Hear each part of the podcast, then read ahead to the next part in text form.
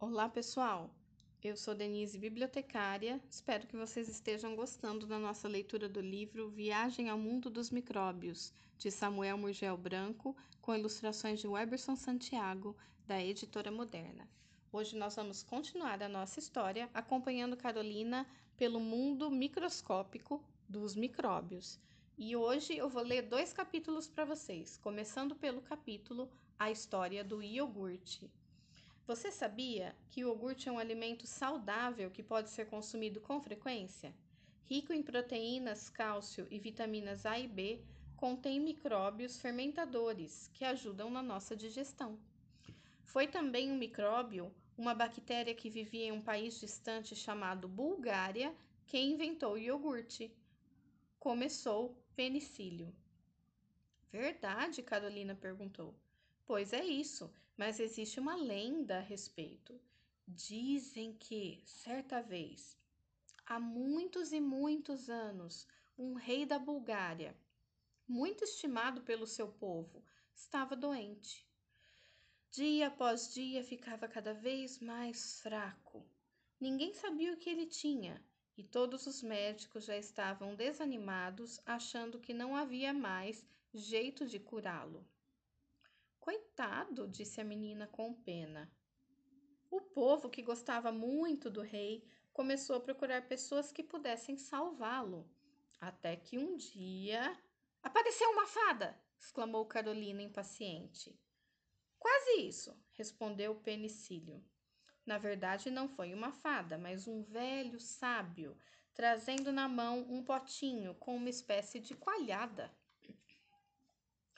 O iogurte, adivinhou rapidamente a menina.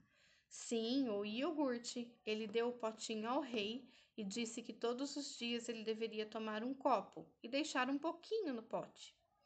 Esse restinho era para misturar com leite e guardar em um lugar arejado.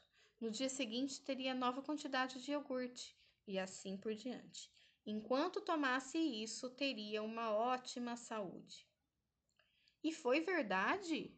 Dizem que sim. Segundo a lenda, tomando iogurte todos os dias, o rei viveu 100 anos. E o seu parente, o micróbio? Bem, ele foi o fundador daquela colônia de bactérias que cresceu, fermentou o leite e deu aquele gosto saboroso. O restinho que sobrava tinha inúmeros micróbios que, logo que entravam no leite, multiplicavam-se imediatamente. A menina gostou da história, mas queria saber mais. E os queijos? Ela perguntou. Também sou louca por eles. A fermentação do leite para fabricar queijo nem sempre é feita por micróbios. Às vezes são usados outros tipos de fermento.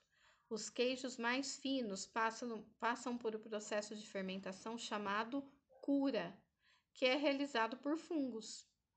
Você já ouviu falar no queijo camembert? Hum, é uma delícia! É um queijo de origem francesa, exclamou a menina. Mas tem gente que não gosta. É cremoso e tem uma camadinha branca por cima.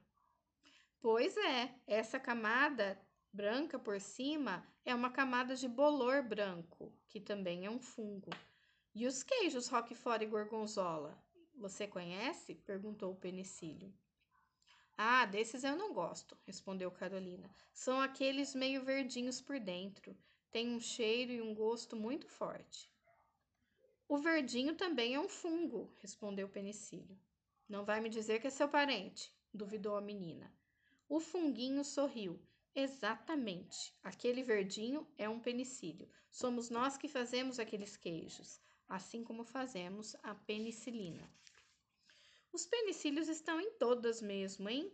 Concluiu Carolina. Próximo capítulo é os micróbios perigosos.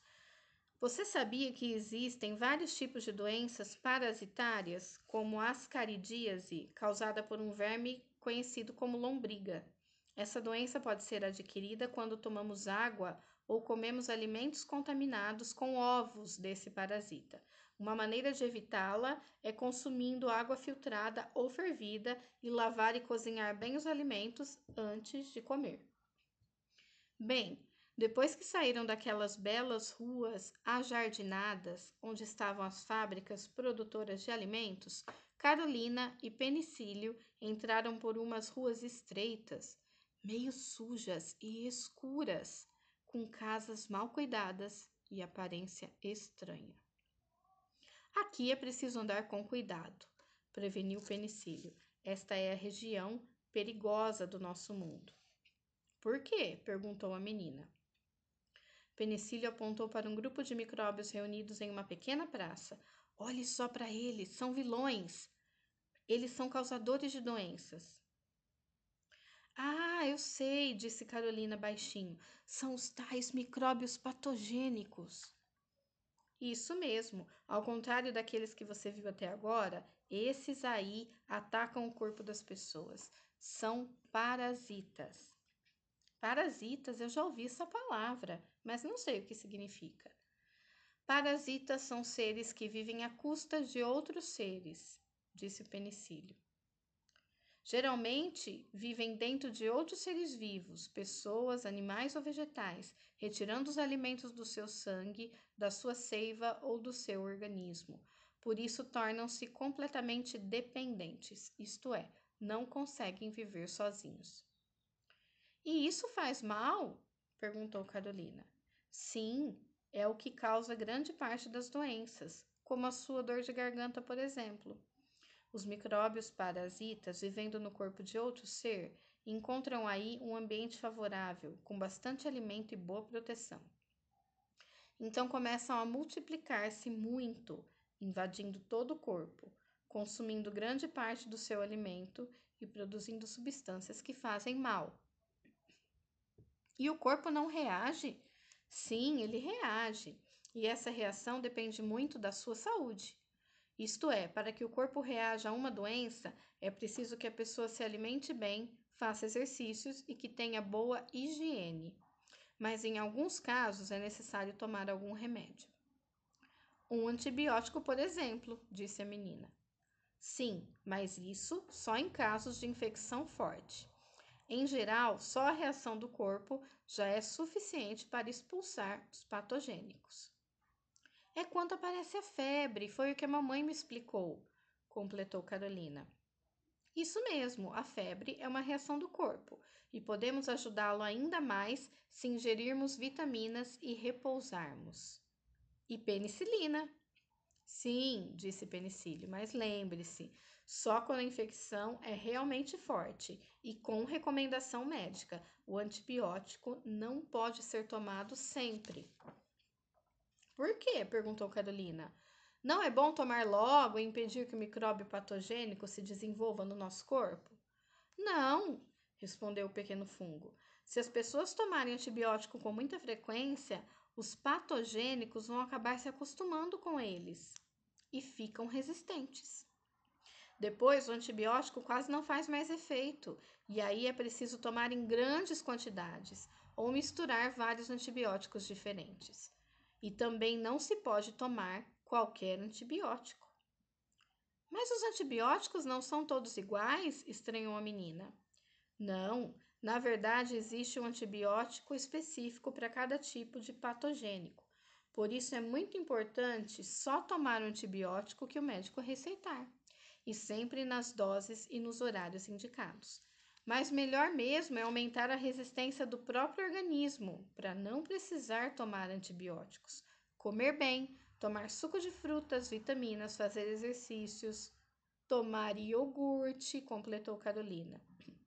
O funguinho sorriu satisfeito. Isso mesmo, você aprende depressa. Mas vamos sair logo deste bairro. Claro que eu, estando com você, eles não vão lhe fazer nenhum mal. Os penicílios são inimigos dos patogênicos, como eu já lhe contei. Venha, tenho mais coisas interessantes para mostrar. Para encerrar a nossa leitura hoje, tem um Você Sabia? Você sabia que o picles e as azeitonas são alguns produtos vegetais fermentados? É isso aí. No picles e nas azeitonas também tem os micróbios. Bom, pessoal, espero que vocês tenham gostado da leitura dos dois capítulos hoje. E na próxima a gente vai contar o final da história da viagem ao mundo dos micróbios, ok? Até lá!